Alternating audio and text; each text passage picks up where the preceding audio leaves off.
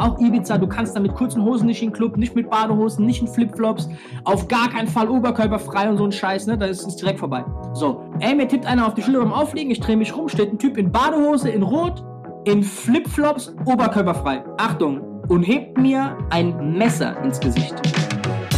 Clubgeflüster. Dein Podcast mit interessanten Menschen, Stories und Insights aus dem Nachtleben und der Eventbranche.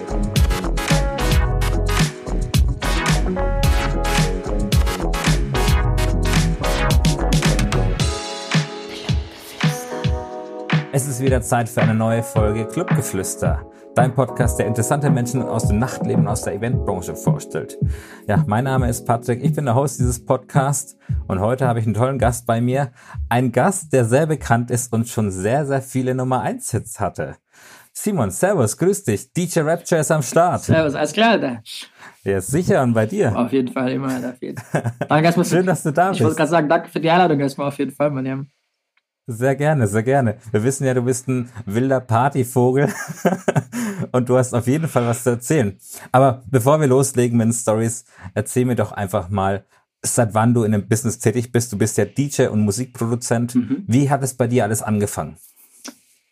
Du, das ist so die langweilige Geschichte mit 14, Mucke geil gefunden, Plattenspieler gekauft vom Taschengeld, nicht so wirklich gewusst, was man da treibt. Dann äh, mehr und mehr Schallplatten gekauft. Ich wollte auch eigentlich nie DJ werden, wollte auch nie einen Club so. Und dann irgendwann rutscht man da so rein und dann, ja. keine Ahnung, bei mir war das irgendwie so, dass einer vom Abi bei mir, der hat einen kleinen Bruder gehabt, der hat gerappt und die brauchten einen DJ für ihre komische Rap-Geschichte da. Dann habe ich das halt gemacht und für den Abend brauchte ich einen DJ-Namen für einen Flyer, kam dieser Anruf, ey, du brauchst einen Namen, wie heißt du denn? So, äh, ich gebe mir mal eine Stunde. So, und dann kam DJ Rapture irgendwie raus und äh, den Namen hatte ich schon vorher so ein bisschen so, ne, wenn ich mal und so, ne, so auf die Art. Ja, ja. Und äh, ähm, ey, dann bin ich dahin und dann habe ich da die ersten paar Leute kennengelernt und die haben mich dann auf irgendwelche Partys geholt, auf so Abi-Partys und da war dann zufällig mhm. ein Fotograf und der war von voll der großen Agentur so, die damals so 50 Cent Konzerte und so gemacht haben. Okay. Und die haben mich dann direkt da äh, reingeholt. Und dann habe ich da, keine Ahnung was, acht Wochen später halt dann irgendwie auf Riesenkonzerten für wenig Geld gespielt und bin dann so da langsam in die Szene gerutscht und habe gemeint, okay, ist eigentlich ziemlich geil, ey. Hast dann so gesagt den Warm-up gemacht für die großen Konzerte? Ja, die hatten halt so, ey, die hatten wirklich, das waren so große Clubs gibt's heutzutage gar nicht mehr. Die hatten so einen, ja. der hieß Universal Dog, das war, das ist da unten in, in La, das ist Richtung äh, Offenburg, mhm. ähm, Freiburg da unten. Riesiger Laden, das war eigentlich so eine Konzertlocation, muss ich sagen. Und da haben die auch normale Partys gemacht und die hatten sehr viel Franzosen.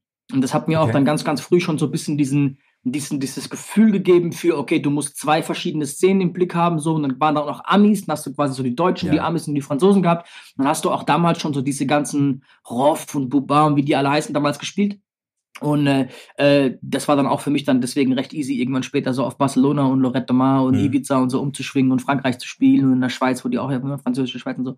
Und das hat mir auf jeden Fall schon früh so ein bisschen gezeigt, so in viel verschiedenen Leben zu spielen, weil die natürlich verschiedene Clubs hatten und dann ne, gab es halt wirklich so Highlights wie 50 Cent Konzert, da haben wir die Aftershow-Partys gespielt und was weiß ich, so ein Kram. Wie gesagt, alle sehr schlecht bezahlt, aber für uns natürlich damals mit 18, 19 war das halt Mega. voll geil, so weißt du. Ja. Es hat sich richtig geil gefügt dann bei dir. Aber du hast erzählt, du wolltest eigentlich kein DJ werden. Was wolltest du denn eigentlich werden? Ich habe keine Ahnung, um ehrlich zu sein. Ähm, und bin dann da einfach reingerutscht. So, weißt, ich habe eigentlich BWL studiert, Marketing. Okay. Was mhm. auf jeden Fall nicht schlecht ist, wenn man DJ ist. Und, äh, auf jeden Fall, ja. Ja, und äh, ähm, bin dann halt irgendwie immer mehr als DJ unterwegs gewesen, habe gemerkt, wie krass, das funktioniert. Dann haben wir da mehr Gas mhm. gegeben und Mixtapes produziert, also ne, wirklich so irgendwann dann richtig mit ja. DJ Hard to Death irgendwann dazugekommen bei uns, weil er unsere Marketinggeschichten gesehen hat und sagte, Alter Jungs, was treibt ihr, was macht ihr da, Alter, ihr seid überall, was geht ab, wer seid ihr überhaupt? Und dann sind wir mit dem mal in so sein Studio damals, ähm, recht laienhaft quasi und er hat dann auch schon so ein bisschen produziert. Er sagte, ey geil, ich kann auch ein bisschen Klavier spielen, sondern hat als Kind mal so ein bisschen Unterricht, so ein paar Dinge gingen noch, noch klar. Mhm. Und dann haben wir angefangen zu produzieren. Dann bin ich so im Produzieren geschlittert und habe ich gemerkt, ich habe keine Amis. Und dann habe ich da an, auch durch die Mixtapes damals so viel mit Amis zu tun gehabt. Damals hat man so Hostings gemacht, weißt du, wo man so Amis ja. dann die Mixtapes hat man hosten lassen. Und dann hatte ich da viel Kontakte. Und äh, dann hat sich das irgendwie alles so zusammengefügt zu eigenen Songs, so weißt du. Und dann schwupps, hat man die ersten drei Songs, vier Songs gehabt, die ähm, ja ganz cool waren, hat die released und dann plötzlich war da halt was dabei wie ersten Titties und und äh, ja, Shake That mit YG kam dann auch ganz schnell und ähm, Shake It Right war dann, glaube ich, der sechste Song oder ja, genau, so. da kamen die ganz großen Dinger. Genau. Wie Hell Yeah oder Overboard, mhm. Shake It Right. Und da hast du ja auch sehr, sehr viele, viele, ja, Künstler mit ins Boot geholt, die eigentlich, äh, ja, international erfolgreich sind, beziehungsweise aus Amerika sind, wenn ich das jetzt richtig ähm, Ja. recherchiert habe. Richtig, ja. Also mein, ne, also mein Anspruch war immer so, ähm, Künstler zu haben, die ich selbst auch feier, so, weißt du? Ich wollte jetzt nie Ja. einfach nur irgendeinen Artist haben, so, ich wollte mit denen immer irgendeinen Bezug haben. So mit YG zum Beispiel, der mittlerweile wirklich eine Nummer ist. Mhm. Ich habe mit dem die erste Tour von YG und DJ Mustard, der danach ja auch als Produzent einen riesen Run Ja. hatte, ähm, ich habe die erste Tour von denen organisiert außerhalb von Kalifornien, wo die herkommen. Also die waren nicht mal in Arizona im Bundesstaat nebendran oder irgendwas, sondern die waren Ja. zuerst in Deutschland durch einen Remix, den wir gebaut haben.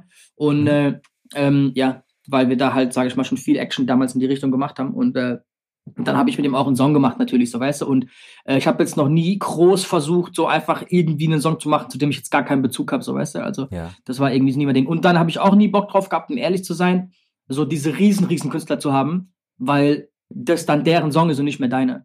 Natürlich. Weißt du, was ich meine? Also wenn ich morgen mit Tiger einen Song mache, und das ist ein Hit wie Hell yeah von mir aus, das ist Hit, aber du weißt, ich meine in seiner Dimension ein Hit, dann äh, ähm, wird es wahrscheinlich eher Tiger-Song sein wie mein Song. Natürlich. Mein Vorteil war, dass Lil Key kannte vor Shake It Right in Deutschland ist nicht unbedingt jeder, so weißt du? Und Mhm. John Hart war auch nicht unbedingt ein Riesenbegriff für alle in Deutschland vor Hell yeah. Und dann hatte ich da die Möglichkeit, marketingmäßig das quasi als meinen Song zu deklarieren, so für die Leute, weißt du? Und die haben das eher so, ah krass, DJ Rapture Song. Und nicht als, ey, das ist Lil Key auf einem Beat von DJ Rapture, so weißt du? Das war ein bisschen der Unterschied.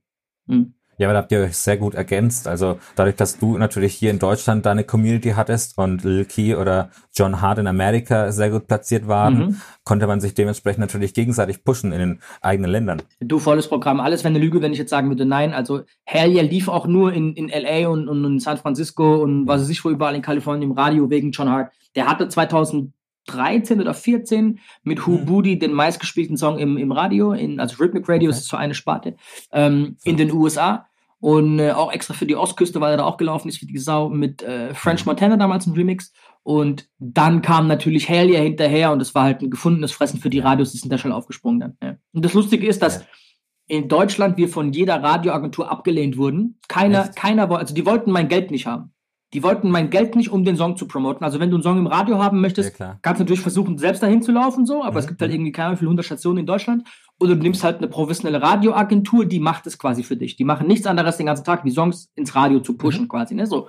Und, ähm, die haben mich abgelehnt, alle von denen. Und wir sind nicht mal an die Großen, wir sind an die Kleinen. Die sagten, ey, du R&B aus Deutschland. Die sagt, was ich was, 64 mal Fuck in dem Song, so, es geht gar nicht. Und nee, nee, nee, nee, du machen wir nicht. Okay, gut, kein Problem. Aber wir haben halt auf, Insta äh, auf Instagram, sage ich, auf, auf ähm, YouTube damals gesehen, wie krass der Song Ja. abging so. Und Total. ey, du weißt noch, wie es früher war. Das war so 2015 oder was? Wann kam das noch raus? Das lief 2014, überall, im 2015? Club auch vor allem. Überall, Bro, überall. Ja, ja, Und wir haben halt die Zahlen gesehen. Ey, früher war, wenn du eine Million Plays hattest, war das so, Alter, was ist jetzt passiert so, ne? Mega. Und ähm, bei dem Song ging das recht schnell und der war vor allem, damals gab es noch kein Spotify. Und da gab es dann nur diese, diese DJ-Mixtapes auf YouTube. Und da Ja, waren wir im besten DJ-Mix, den es auf YouTube gab, mit 86 Millionen Plays, Alter. Da war Wahnsinn. Hell yeah der dritte Song und bei DJ Star Sunglasses, Grüße an der Stelle, war Hell yeah der erste Song und da hat er Mhm. auch so 16, 17 Millionen Plays. Und dann sind wir in die USA geflogen, haben da quasi eine Radiotour gemacht. Wir sind durch, ich weiß es nicht, Alter, 12, 15, 18, keine Ahnung mehr, äh, Stationen in zwei Wochen durchgerannt und haben das quasi gefilmt als Video.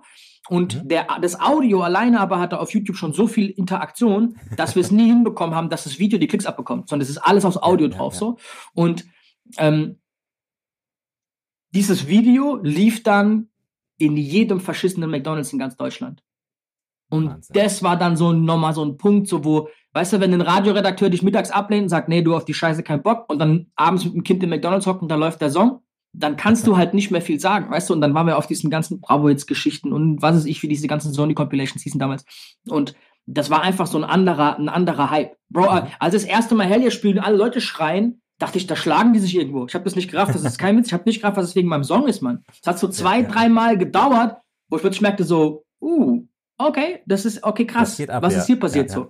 Ähm, das hat so einen ganz anderen Impact gehabt. Und wir haben das dann so ganz langsam gemerkt, so nach einem Vierteljahr hat es angefangen, wo der Song raus war, nach Mhm. einem halben Jahr wurde es groß, dann kam das Video, dann kamen die Radios dazu, dann kam auch so diese ganze Presse und so ein Scheiß und dann plötzlich hat sich das wirklich geändert, dass du gemerkt hast, so, okay, krass, so, ähm, was ist denn jetzt passiert? So, weißt du, also, Next Level, ja, so ja, gesagt. so anders. Du hast gemerkt, es ist anders. Du kommst in den Club und da kommen Frauen, die, die, wenn du reinlaufst, fassen dir an die Schulter und sagen, oh, ich hab den angefasst. Und du siehst dich halt immer noch als genau derselbe 18-Jährige, der eigentlich gar nicht auflegen wollte und merkst, okay, Ja, die ja. Alte ist sau behindert. Aber, oh, Ray, die sagt immer, ich darf nicht behindert sein. So, sorry für das. Aber das ist, immer, das ist genau wie schwul. Das ist mein Wortgebrauch. und Ich sag das so unterbewusst. So, weißt du, ich meine? Aber ich, du weißt, was ich meine. So, und sag mir so, ey, die ist voller Marsch, die Alte. Aber du musst natürlich das Ganze so wie, ja, natürlich, ne, ist klar, so, ist ganz, Natürlich, so ja. Situationen wie, ich hatte denselben Radiopromoter zum Beispiel wie Ty Dolla Sign. Und dann stehst Mhm. du in Power Power 106, das ist die zweitgrößte Radiostation, die ist in L.A. Ähm, Ja. Stehst du im Radio und du und Ty Dolla Sign habt, habt, ihr teilt euch den Termin quasi beim Redakteur Geil. so. Und du hockst da halt mit dem Ja. Typen rum so. Und ich kannte den schon von vorher, ne? Ich kenne auch seinen Tour-DJ Mhm. schon sehr, sehr lange. Und äh, Ty Dolla Sign ist aus demselben Camp wie YG und DJ Mustard auch. Also Ja. ne, ich kenne das die ganze Struktur hinten dran. Ähm, aber das war Zufall, dass wir quasi beide mit demselben Radiotypen arbeiten. Und dann hockst du da halt da und dann musst du halt so einen machen, wie, okay, es ist voll normal so. Weißt du, ich habe noch zwei Homies bei der Tour dabei und die sind da halt voll so durchgedreht. Richtig, richtige Fanboys wahrscheinlich. Bro, und alleine wer da alles, wenn du in so einem Warteraum bei Power 106 bist, die haben einen Ja. Radiotag, also einen Musiktag, wo quasi alle Artists kommen, so, ne? Und Ja. das ist die zweitgrößte Station der USA, Bro. Da laufen alle ein und aus. Da kommt auch ein. Jay-Z und so hin, so, weißt du, was ich meine? Der vielleicht nicht mehr, Mhm. weil er so ein bisschen schräger Vogel ist, wenn es um Werbung geht, aber ne, da, da kommt auch eine Rihanna und so, wenn die Musik machen will noch. ja, ja. Und wenn du da halt dann da hockst und du machst du, und du musst der Typ den Leuten den Eindruck geben, so, ey, ihr sollt ja meinen Song spielen, so. Weißt du, ich meine so? Und dann hockst du plötzlich bei, bei DJ Felly Fell, bei New 2 so und, und introduce deinen Song und äh, das ist schon ein krasser Scheiß, Alter, auf jeden Fall gewesen. So. Das war auf jeden ja, Fall ja. wild, ey. Ja, aber es ist ja geil zu sehen, dass ihr im Endeffekt ähm, allein durch Social Media beziehungsweise YouTube schon so eine Reichweite generiert habt und dann on top nochmal die Radiostation kam und das dann nochmal ganz, ganz andere Ausmaße ähm, Ob, ja, obwohl, man, obwohl man auch dazu sagen muss, so, ich glaube, als jemand, der so ein bisschen in dieser Musikindustrie steckt, nicht an diese, ein Song ist von selbst zum Hit geworden. Ich glaube an diese, an den Mythos nicht. Also ich weiß auch, dass ein Soldier Boy und ein Justin Bieber keine viralen Hits waren, sondern da wurden Millionen, da wurden Millionen Natürlich. gezahlt, dass am Ende, aber die Story verkauft sich besser. Das ist genauso wie jeder, der erfolgreich aus den USA ist, erzählt diese Geschichte, ja, und dann war ich obdachlos und dann war ich Millionär. So, Ja, klar. äh, ne, Da ist obdachlos, wenn du drei Tage wartest, bis du einen Schlüssel von einer neuen Wohnung bekommst, dann heißt es, ja, da war ich obdachlos. So, ohne jetzt irgendwelche Leute zu degradieren, aber das ist so diese Klischee-Geschichte, so Tellerwäscher Millionär-Dings, so, weißt du? Und die Story verkauft sich besser. Und daraus sind ja auch dann diese Fernsehformate wie DSDS und so ein Scheiß entstanden, Genau. dass jeder denkt, ey, ich muss nur ein bisschen was können, minimal, und wenn ich morgen entdeckt werde, bin ich der Allerbeste auf dieser Welt und ich bin ein Weltstar, so. Dummerweise gibt's ganz wenige, wo es halt wirklich so passiert ist, weil da geht's, da geht's um Millionen, Alter. Da musst du wirklich Kohle investieren. Und wir haben auch bei Hell, ja, ey, Bro, du gehst nicht einfach nach LA und sagst mal ganz Natürlich kurz, nicht. ey, du, ich hätte ganz kurz mal hier einen Radio-Run durch alle Stadt, so, du zahlst da richtige Beträge, Alter. Und wir haben das nur gemacht in den USA, weil uns, weil das war der zweitbestlaufendste Markt. Dritter war England. Da waren wir überlegen, okay, gehen wir nach England oder gehen wir direkt in die USA, wo John vorher schon durchgelaufen ist. Und uns war klar, Genau, richtig. Genau, ja. und uns war klar, wenn wir filmen, wie wir in den USA im Radio stehen und damit zurück nach Deutschland kommen, dann haben wir einen ganz anderen Verhandlungspunkt. Und genauso haben wir es gemacht. Wir sind dann mit diesem Video wieder an die Radioagenturen. Dann haben wir die beste aus Deutschland bekommen, die beste Independent-Agentur. Und die hat uns halt innerhalb von fünf Tagen in sechs, sieben Stationen reingebracht dann plötzlich. Klar, weil die konnten vortäuschen auf die Art so, ey, die haben einen Hit in den USA, ihr habt den verpennt, Alter. Und dann wollten alle ein Interview mit mir haben, weil die sagten, ey, krass, das ist der Deutsche, der es allein in die USA geschafft hat, ohne Major-Label. Dann plötzlich war die, war die Story geil. So, weißt du, was ich meine? Natürlich. Ähm, natürlich ist der Song in den USA gelaufen und natürlich waren wir da überall auch im Radio. Und Mhm. wahrscheinlich hätten wir auch die ersten vier, fünf Interviews hinbekommen, ohne Geld zu bezahlen für diese Radiopromo-Agentur. Aber natürlich war das nicht so ein Hit, wie am Ende dann die deutsche Radioagentur den deutschen Radios verkauft hat, um denen wieder zu sagen, ey, Alter, spielt diese Scheiße so. Weißt du, was ich meine? Also da ist viel so Smoke and Mirrors, wo alles ein bisschen besser erzählt wird, wie es natürlich ist. So, weißt Natürlich. Du? Ja. Aber das ist das Business, weißt du? Das ist, das Ist überall so, Bro. Und Ja. Natürlich. Und, und wenn jemand erzählt, dass von heute auf nachher von, vom Tellerwäscher zum Millionär, das ist gelogen. Du brauchst viel Geduld. Du musst natürlich auch ein gutes Produkt haben, was du auch mit deinen Songs eigentlich äh, ja, erreicht hast. Und dann brauchst du natürlich auch Geld, um die Promo zu machen. Keine Frage. Ja. Und es war jetzt sicherlich kein äh, amerikanischer Radiosender auf dich, äh, DJ Rapture, und sagt, hey, hast du endlich einen neuen Song für mich? Jetzt vielleicht schon, weil du einfach ein Bro, Standing dort Bro, hast. ich sag's dir, die haben mich da eingeladen am Ende, weil wir eh Ja. auf Tour waren bei den fünf Großen. Und dann haben uns Ja. die ganzen Kleinen eingeladen, weil die wollten wissen, was will denn der weiße Idiot von uns? Glaub mir es, Alter. Hundertprozentig. War so, okay, einer aus Deutschland, ein Song mit John Hart, okay, klingt cool. Ja, lass den, komm, den hol den mal her. Wenn der eh da ist, hol den mal her. Wir wollen mal gucken, was los ist. Das hast du richtig Weißt gemerkt, dass da so ein Interesse dran ist, so zu verstehen, so, okay, krass, und du bist aus Ja, Deutschland und machst die Mucke und habe ich ja schon mal gehört bei uns in einer Radiomix-Show. Also in den USA läuft extrem Ja, viel ja. Musik, die im Radio läuft, wird von DJs abgespielt. Da, da gibt es nicht Okay. viel, wo so programmiert ist wie bei uns. Ne? Also wo vom Band läuft. Da läuft fast alles von DJs tatsächlich. Geil. Und die DJs sind leichter zu beeinflussen wie bei uns natürlich so Radioleute. Natürlich. Und deswegen ist dieser Grundeinstieg, dass man den Song ein, zwei Mal im Radio hört, in den USA ein bisschen leichter wie bei uns. Ne? Oder die haben da auch mehr Einfluss. Die DJs haben bessere Uhrzeiten. Bei uns läuft halt irgendwie donnerstags um halb zwölf. So, weißt du, so, wen Genau, interessiert's da? So, genau. bei denen läuft halt mittags um zwei. So, weißt du, das ist eine andere Uhrzeit. Und da haben wir halt dann so ansetzen können und haben dann einen anderen Winkel gehabt. Aber insgesamt war das, war diese Promo war, war im Prinzip wie ein Schachspiel, Alter, ohne Scheiß. Das war wie ein Schachspiel. Und mit, mit viel finanziellem Risiko, Bro. Ich kann dir sagen, so eine, so eine US-Radiotour kostet man einen niedrigen fünfstelligen Betrag. So, und die musst du halt dann als, Ja. ich weiß nicht, wie alt ich da war, 5, 26 oder was. Keine Ahnung, nee, ich, ich übertreibe. Äh, 7, 28 vielleicht, so, keine Ahnung. Ja, Ähm, ja. die, da musst du erstmal sagen, okay, gut, Alter, ich setze jetzt mal locker einen 10er, einen 15er, einen 20er auf, auf Rot, lass machen. So, weißt Ja, du? so, und gucken, was passiert. Weil es war ja nicht sicher, dass wir mit dem Scheiß zurückkommen und dann sagen Natürlich Deutsche, nicht, ey, wie toll, Alter, du warst bei Power 106, was interessiert's uns? So, weißt du, ich meine, so ja auch passieren Ja, können. Klar. voll. Ja, aber es, es waren glückliche Zufälle, die dann im Endeffekt ähm, ja, dich so weit gebracht haben und äh, an den Punkt gebracht haben, an dem du jetzt aktuell stehst. Mhm. Du hast ja vorhin auch Club Crushers und äh, DJ Hard to Death erwähnt. Ähm, Ja. Erzähl doch mal darüber noch was. Ihr seid ja eine komplette DJ- und Produzentengruppierung mit, ich glaube, vier oder fünf Mhm. Vier? Artists. Vier, vier. Genau. Mhm. Wer ist noch alles dabei? Du bist dabei, Hard to Death, Malik. Und Valentino Moroder aus Regensburg. Genau. Also genau. Malik ist aus, DJ Malik ist aus Köln.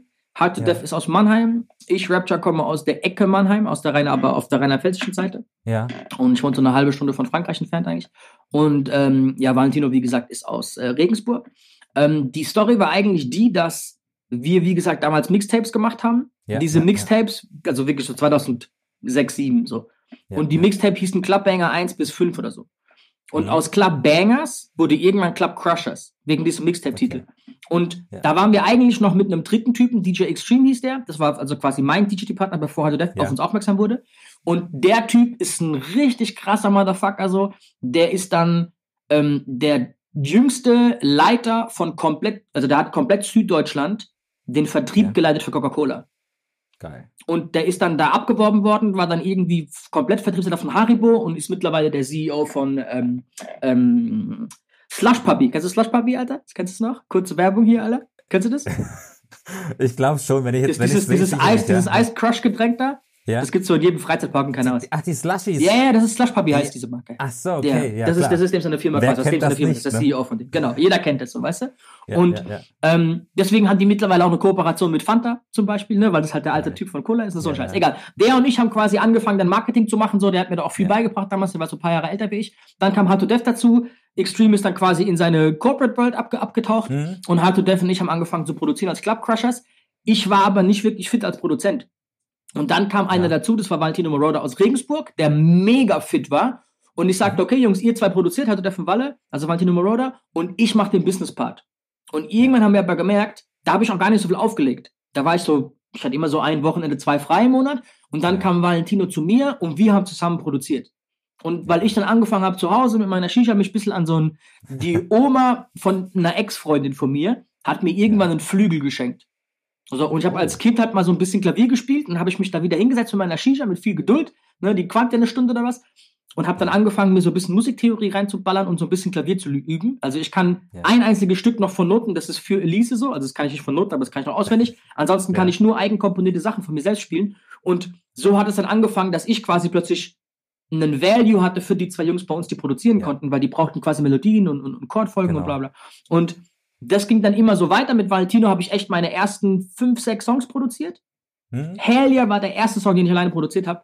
Und auch, also ich habe auch Shake It Right geschrieben, ich habe Ass and Titties auch einen Refrain geschrieben, ich habe äh, Bend Over geschrieben, ich habe, was weiß ich, Fuck Shit geschrieben, bla bla bla. Ja. Ähm, Hell Yeah habe ich mit, mit John zusammengeschrieben, den Refrain. Und ähm, das war der erste, den ich allein gemacht habe. Bend Over war dann wieder mit Valentino. Overboard Mhm. war mit Valentino. Den hat aber Naja geschrieben. Und äh, ja, dann ist Valentino so langsam ein bisschen, der hat auch eine eigene Firma ähm, in Regensburg. Hat jetzt mittlerweile auch ein Kind und der hat natürlich weniger Zeit einfach. Das ist alles noch Natürlich, cool klar. zwischen uns, aber der ist einfach halt zeitlich woanders und auch finanziell woanders und naja. Und ähm, hatte Dev und ich ziehen es halt weiter durch und irgendwann kam Malik auch dazu. Das war aber eher so, dass Malik und wir so viel zu tun hatten miteinander, dass Ja. Leute dachten, der ist sowieso Teil von uns. Und dann dachten wir uns, komm, wenn das eh alle denken, ja komm, dann machen wir den halt zum Teil von uns. Komm so, mit, ja. ich meine so. Und äh, ja, Mann. Und er produziert auch, aber jetzt nicht so viel. Ähm, aber ist da auch am Start auf jeden Fall, ja. Aber im Endeffekt hast du ja überall deine Finger im Spiel. Du hast gemeint, du schreibst Texte, du kannst Melodien komponieren, Mhm. du hast dich auch beim Produzieren reingefuchst und machst das Management unter anderem im Hintergrund. Also bist du, bist du ein All-in-One-Produkt sozusagen mit DJ Rapture, was? Ja, also ich bin quasi tatsächlich der Künstler selbst, ähm, Ja. der Produzent, teilweise der Songwriter, aber ich schreibe meistens nur die Refrains, um ehrlich zu sein. Ja, ich ja. überlasse dann die, die Strophen meistens den Künstlern. Ähm, obwohl man dann auch so ein bisschen mitredet, aber das hat mit Songwriting nichts zu tun. Also Shake It Right habe ich eins zu eins genau so geschrieben. Hell yeah, kann ich dir auch mal irgendwann den, äh, ähm, den Refrain vor, vorspielen. So, wir waren im Studio in Frankfurt.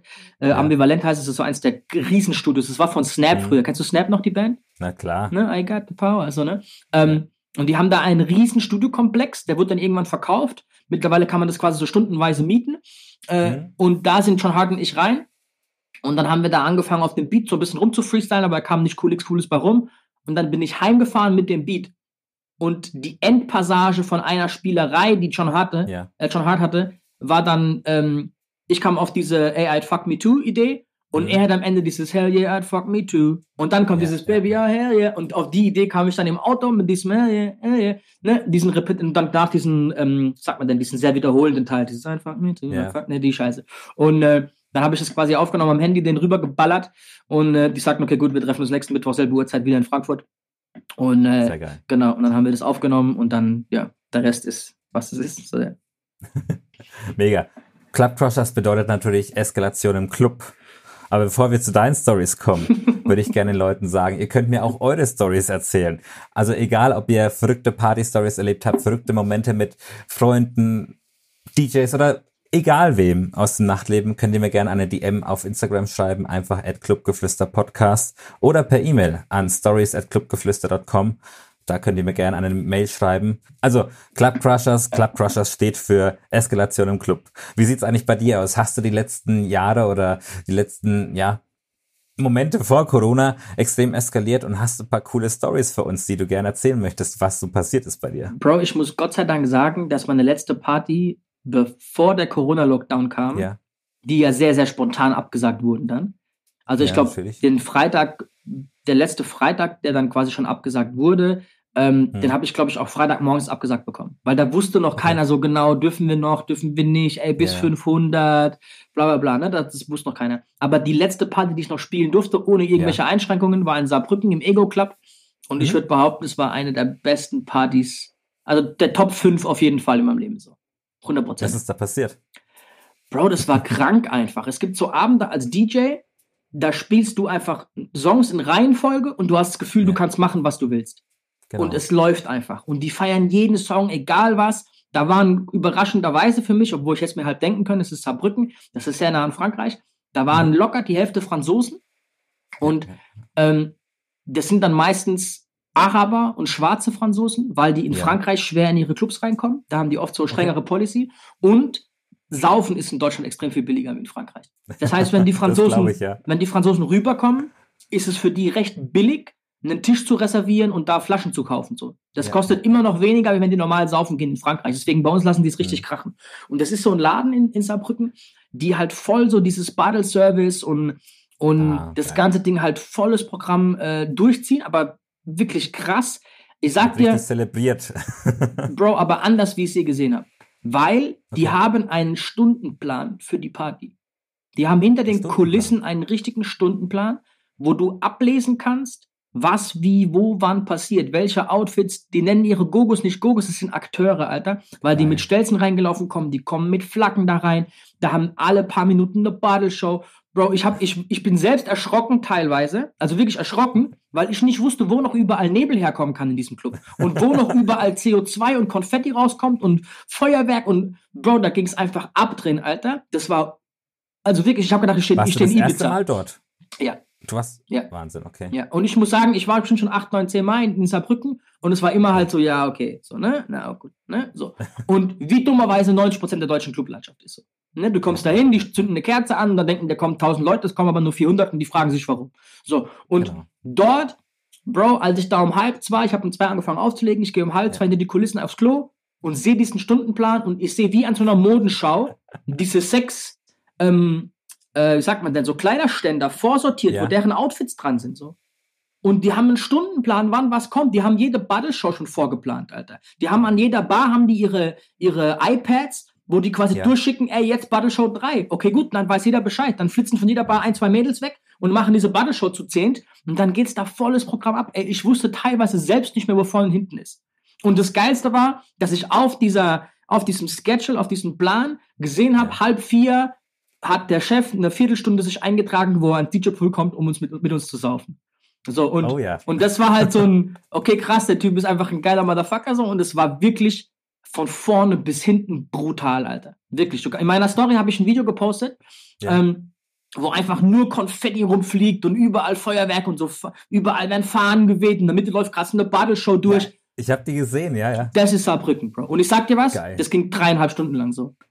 Echt, nonstop. Es war unglaublich, Alter. Ohne Scheiß. Da, wenn da Nebel reinkommt, du siehst in diesem Video, wie von der Seite Nebel reingeschossen kommt und von allen Seiten und du siehst schon, okay, hier passiert was, hier ist was anderes, Alter. Du Ja, wusstest nicht, ja. wo vorne und hinten ist in dem Laden. Kein Scheiß. Also es war wirklich, es war wirklich geil. So. Das war wirklich cool. Und ich Das war feiere. aber Bitte? ja, sag ruhig. das war entertaining auf ein, äh, auf ein ganz neues Niveau. Also da hat man die Grundidee eines Clubs nochmal auf ein, aufs nächste Level gepackt. Was ja, was ja auch gut ist, weil, weil es natürlich sich abgrenzt von all dem, was sonst so passiert. Und das bleibt im Gedächtnis. Es ist ein richtiges Erlebnis für dich als Ja. DJ und für die Gäste natürlich. Sind wir doch mal ehrlich, Alter. Was unterscheidet denn eine, einen Hip-Hop-Club-Abend, wo du irgendwie einen Zehner zahlst, von einem Abend in Ibiza, wo du 40 bis 60 zahlst, wo noch kein Star da ist? Weil wenn die kommen, Ja, kosten ja. 80 an 100 oder 120 Euro Natürlich. teilweise. Ja, ja. Es ist die Lichtshow, Mann. Es ist die Lichtshow und die Show. Die haben fette LED-Leinwände, die haben geil Konfetti, Mhm. CO2. Da geht, da, da ist ein, das ist wie ein Varieté, Alter. ja, ja, ja, ja. Die Hip-Hop-Clubs in Deutschland haben teilweise einfach vergessen, dass es halt nicht genug ist, aufzumachen und der DJ legt Musik auf und da blinken drei Lichter und einmal die Stunde kommt ein LJ und, und ändert die Farbe von blau auf Genau. rot. So, ey Bro, was soll die Scheiße sein, Mann? So, und ganz ehrlich, deswegen funktionieren auch viele Läden nicht, weil da gehst du rein, selbst wenn du an dem Abend 150 Euro ausgeben möchtest, Ja. sagst du so, Bro, Alter, warum soll ich jetzt hier 12 Euro für einen Warum? Longdrink zahlen? Und die stehen da rum und es ist lange, was ist denn das jetzt so? So, weißt du, und dort hattest du das Gefühl, die wollen jeden Abend was Neues, was, Bro, hinterm DJ ist da eine, eine 100 Quadratmeter große LED-Leinwand, Mann. Allein das sah schon aus wie auf so einem Festival, Mann. Und als Ja. der ganze Laden auch wieder aufgebaut war und, Bro, Kleinigkeiten, da gehen so Treppen in die VIP-Booths rein zum Beispiel, ne? Die, die, Mhm. die sind so ein paar Meter erhöht, so zwei, drei Meter erhöht. Ja. Da waren den ganzen Abend, das sind zwei Treppen, die da hochgehen. Da waren den ganzen Abend zu jedem Zeitpunkt zwei Securities gestanden. Ja. In jedem anderen Club sind die ab um halb zwei weg. Sind die weg, ja. Richtig, Weg. dort waren die Oder es sind gar keine da. genau, dort waren die bis um 5 Uhr gestanden, Alter. Bis um 5 Uhr. Zwei Stück, die genau kontrolliert haben. Und das ist, was ich meine. So, das ist so, so Liebe zum Natürlich. Detail, Mann. Liebe zum Detail. Schon als ich am Anfang da saß, in einer von den VIP-Booths und noch getrunken habe bis um zwei und so, und dann kamen auf einmal aus drei verschiedenen Ecken einer mit dem Eiskübel, zwei mit den Wodkaflaschen und aus der anderen Ecke kam einer mit den zwei, drei, weiß ich was hier, äh, Cranberry-Saftflaschen und alles blinkt Ja. und blitzert und keine Ahnung was und die erreichen genau gleichzeitig meinen Tisch. Ah, eine Shisha war noch dabei, die rauchen im Club übrigens dort. Ziemlich geil. Ah, Kannst dir vorstellen, finde ich saugut. So, ne? Mega, jetzt- mega. Finde ich auch gut. ab da habe ich schon gedacht, okay, war das jetzt Zufall? Oder sind die hier drin so koordiniert? Was läuft denn hier ab, Alter? Nein, aber das läuft immer so da drin. Das ist koordiniert. Dafür zahlst du Geld und da bekommst du, selbst wenn du eine Flasche bestellst, sieht es cool aus und du hast das Gefühl, da passiert was Besonderes. Und das ist so ein bisschen, ist, und ganz ehrlich, in Ibiza, in Barcelona, Ja. in London, ich habe schon öfter auf so Events aufgelegt. Auch in Köln hast Mhm. du so ein Kram im Vanity und so ein Scheiß. Und da im Gibson in Frankfurt. Es gibt schon viele Clubs, wo das so abläuft. Ja, ja. Aber das sind natürlich eher die Spots, wo du es erwartest. In Saarbrücken habe ich das ehrlich gesagt jetzt nicht unbedingt Nee. erwartet. Und ich war sehr, sehr, sehr positiv überrascht. Sehr, sehr positiv überrascht. Ja, Mann. Ja, es ist ja geil, dass auch ähm, Läden in solchen Ortschaften sich ein Beispiel an die Großen nehmen und sagen, hey, wir machen jetzt mal was richtig Geiles. Wir bieten richtig gutes Entertainment für den Gast. Yep. Und das ist ja auch wichtig, weil, wie du gesagt hast, es macht keinen Sinn mehr, einfach den Club aufzumachen, paar Lichter anzumachen und Musik laufen zu lassen. Die Zeiten haben sich geändert und äh, du brauchst einfach jetzt ein richtiges Entertainment-Paket. Und was die Leute aber, was die, was, wenn du das Club jetzt sagen würdest jetzt, Ja, ja. würde der jetzt sagen, ja, du, bei, mir kauft keiner so teure Flaschen. Bei mir rentiert sich das nicht. Was die nicht verstehen aber ist, wenn du es nicht anbietest, Natürlich. dann kauft es auch niemand. Wenn auf deiner Karte im Restaurant nicht das Filet, Filet Mignon steht oder keine Ahnung, was ein geiles Ja. Rumsteak für 25 Euro, dann bestellt es auch niemand. Und dann kommen die, die das wollen, auch nicht nochmal dahin. Das heißt, ihr müsst es zuerst anbieten, ihr müsst diese Zelebration vorgeben, wie das läuft. Und dann kommen Leute und sagen, ey, wie krass, letztes Mal habe ich gesehen, wie es da abgeht.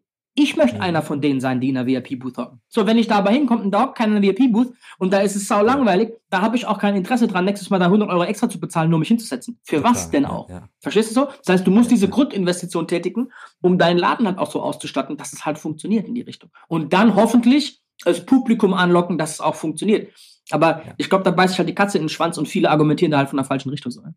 Ja, vor allem, ich glaube, sowas spricht sich auch schnell rum. Also wenn du richtig, ein richtig geiles Programm machst, das spricht sich ja extrem schnell rum. Ich kann dir sagen, dass nach diesem Abend und nach den Stories, die ich gepostet habe, sich halt Leute bei mir gemeldet haben, wie mein Bruder, der ist 37, der geht nicht mehr in den Club, der hat ein kleines Kind, aber dem ist Geld recht scheißegal, den interessiert es nicht, wenn er 200 Euro versaut morgen. So, Ist so. Und dafür, wenn der halt einmal im Quartal weggeht, dann muss es halt geil sein. So, und das nächste Mhm. Mal, wenn ich da auflege, ich kann dir sagen, übrigens, der erste Samstag, wo die Clubs wieder regulär aufhaben, bin ich wieder Ja, dort, geil. gehen die alle mit, weil, wie gesagt, denen ist egal, ob die 200 Euro versaufen, aber dann muss es halt auch cool sein. Aber die haben keinen Bock, Ja, 12 ja, Euro für einen halbwarmen Longdrink auszugeben, so, wo die sagen, ey, was soll denn die Scheiße jetzt? So, weißt du, ich meine, es muss halt irgendwie, da muss ein Wert da sein, so, und der wird dort geschaffen, so, weißt du, ja. Ja, vor allem, du hast es vorhin schon erwähnt, äh, Shisha und Wodka Cranberry. Du trinkst ja sehr, sehr gerne Wodka Cranberry, ist ja dein Favorite Drink. Yep. Äh, wir müssen kurz korrekt sein, es ist Belvedere Cranberry. Ich bin, Ah, Belvedere, Ja, ja, ich, okay. ich bin da sehr spezifisch. Ich bilde mir ein, auch zwischen Belvedere und Grey Goose ähm, einen Unterschied im Kader zu merken. das kann natürlich gut möglich sein. Mhm. Weil man, man sagt dir auch, dass du bei manchen Clubs sogar trinken musst, wenn du auflegst. Stimmt das? Ja, bei euch in, in äh, Schweinfurt im Pure. Ich mache Ja. jeden, jeden, äh, jedes Jahr Januar mache ich einen, einen Abstinenzmonat. Ähm, einfach weil ich Da irgendwie. wirst du nicht gebucht. Genau, und da werde ich in Schweinfurt nicht gebucht. Die Geschichte dahinter ist, dass ich irgendwann mal meine Steuererklärung gemacht habe. Ich glaube, das war Mhm. so 2016 oder was. Und habe gesehen, so ich habe 110, 120, keine Ahnung, was Auftritte gespielt. Ja. Und mir ist klar geworden, okay, Jahr hat, 100, hat 360 Tage. Ich habe Ja. 120 Tage davon gesoffen. Ich war ein Drittel des Jahres dicht, Alter. So, okay, das geht überhaupt nicht klar. So. Ne? Mal abgesehen davon, dass ich so über meine drei, vier Jahre DJ-Run Ja, jedes ja, Jahr so ein Kilo, zwei zugenommen habe und irgendwann hast du halt einfach 10 Kilo Übergewicht und denkst dir so, Alter, wie sehen ich plötzlich aus? Und die ich auch jetzt gerade in der Corona-Krise mal alle runtergespeckt habe, so, ähm, weil jetzt habe ich die Zeit quasi dafür und keine Ausreden, Ja. ne? Wenn ich viel fliege, so, Dank. ne? Also ich, keine Ahnung, ich habe bestimmt 50 Flüge im Jahr so. Ähm, Ja. Und das ist, klingt cool, aber es ist sehr, sehr ekelhaft so. Weil Ja, du ja. kannst dann halt oft nicht unbedingt essen, wie du essen möchtest. Und du musst mal kurz unregelmäßig schlafen und du kannst nur wenig schlafen und dann hast du wenig Bewegung und dann musst du an den Flughafen zurück Ja. und dann musst du wieder dahin und dann, ne, dann wirst du da zum Essen eingeladen und frisst halt irgendwelche Scheiße und so und dann säufst du noch hinten drauf und ab und zu musst du essen, um danach überhaupt saufen zu können. So weißt du, ich meine, so, das geht. Es ist ein Teufelskreislauf, weißt du? Vor allem, Voll. wenn du einen Kater hast, dann hast du irgendwelche Gelüste auf irgendwie, keine Ahnung, Burger King oder sonst was. Und ich sag dir was, wenn du freitags richtig dicht warst, hast du oft den Fall, dass du samstags so verkatert bist abends, dass du da saufen musst, um überhaupt wieder einigermaßen klarzukommen. Kein Scheiß. Das heißt, dann bist du aus Prinzip sonntags so am Arsch, da machst du Ja. gar nichts. Und dann muss ich oft montags wieder nach London weiter für drei Tage. Ey, und dann, Mhm. dann bist du halt da fünf Tage, sechs Tage am Stück unterwegs und du bist einfach nur matschig, wenn du Mittwochabends nach Hause kommst. Und dann hast du einen Tag zum Entspannen, Donnerstag. Und dann geht's ja Freitag schon wieder los. Ich hatte ungefähr so vier Monate, wo ich auch donnerstags aufgelegt habe. Da war ich Ja. wirklich zehn Tage am Stück unterwegs, drei Tage zu Hause, zehn Tage am Stück unterwegs. Und Bro, das hat mich, diese vier Monate, haben mich so fertig gemacht körperlich, Alter. Ich, ich ja. war so am Arsch danach, man. Auch dieses, du schläfst in Hotels auch einfach sehr, sehr, sehr unfest. Ich dachte immer, Ja. ehrlich gesagt, das ist es wegen Trinken, ne? Kater und so und du bist doch am Arsch und bla bla. Bist du dann müde am nächsten Tag.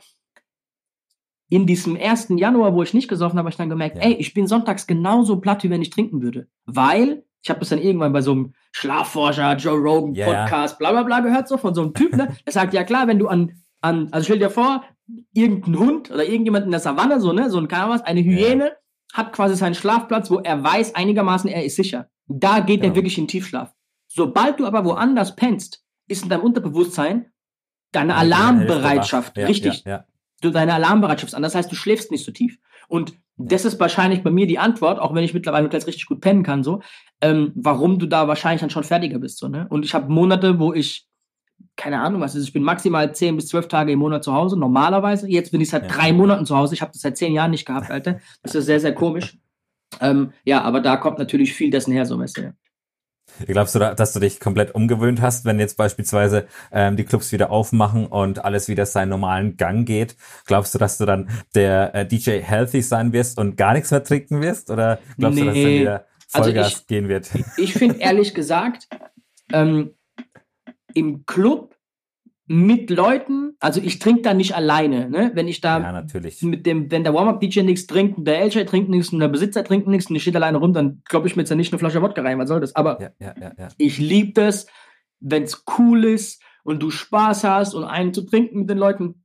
Und in meinem, in meinem Vertrag stand extra zwei Flaschen Belvedere, mhm. weil ich halt weiß, ey, wenn der LJ und der DJ, der vor mir auflegt und nach mir auflegt, ja. wenn die Bock haben mitzusaufen, dann lass uns einen saufen, lass uns hier Spaß haben. So. Und am Ende vom Tag, was kostet ein Flasche Bier, 30 Euro oder was, 35 Euro, ist das die beste Investition, die die tätigen können, weil wir da oben halt wirklich Spaß haben. Und Voll der Club geben. merkt so, okay, krass, was geht da oben ab? Und jetzt ganz ehrlich, hätte ich einen Club, würde ich auch Leute holen wie mich, so die da oben voll einen abreißen und wo du merkst, ey, der, der, der da oben hat am meisten Spaß, glaube ich, heute Abend. So, weil das ist ja die Stimmung, die du überträgst, Mann. Weißt du, ich meine? Wenn total. ich da oben stehe und, und esse eine ess ne Karotte, Alter, und, und ein, ein Eiweißshake, Bro, so, ich weiß nicht, was da die Stimmung ist. Keine Ahnung, Alter. Aber. Ja, aber das ist, das, ja? das ist gleich wie mit dem Club in äh, Saarbrücken.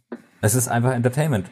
Richtig. Und das ist halt bei, bei äh, DJs einfach so, wenn du guckst wie ein Panzer, dann kann sich auch keine Stimmung aufbauen. Egal, ob es jetzt beim LJ ist, beim äh, Gast oder sonst wo. Du musst ja im Endeffekt einfach deine Show abziehen. Richtig. Und mit Alkohol wissen wir beide, geht's einfacher und man ist lustiger drauf, keine Frage. Ja, ja, du bist auch, du bist da auch anders. So, weißt du, es kommen noch andere Komponenten. Wenn ich nicht trinke, fahre ich nach Hause. Egal wo ich bin. Ja. Auch wenn ich in Hannover auflege, fahre ich vier Stunden heim nachts. Ist mir egal. Ja. Ähm, weil ich halt nicht mehr wild drauf bin, in Hotels zu pennen, um ehrlich zu sein. Außer ich muss am nächsten Tag nach Hamburg, da macht es keinen Sinn, ja. heimzufahren. Aber das heißt, dann hast du auch mental so ein anderes Ding, weil du weißt, okay, gut, ich spiele von 1 bis 3, ey, wann ist 3, ich muss noch vier Stunden heimfahren, komm, fuck it, mach beeil dich ein bisschen so, weißt du, ich meine so, Punkt 3, bam, fährt, das ist anders so. Wenn du weißt, ey, ich ja, bin eh klar. eh bis um 5 heute hier im Club, weil mir ist es scheißegal, Hotel ist 200 Meter entfernt, und du, dann gibst du, dann bist du da anders drauf, so, das ist auf jeden Fall ein Fakt, ne, also das ist ganz anders. Aber ja, ja, jetzt in Corona ist mir aufgefallen, dass, ey, ne, klar, so, wir hatten irgendwie letzte, was ich was Woche so einen Tag, wo drei, vier Jungs mir vorbeigekommen sind, mhm. da haben wir auch einen getrunken und so, ist nicht so ja. krass wie im Club, aber ne, es ist alles cool.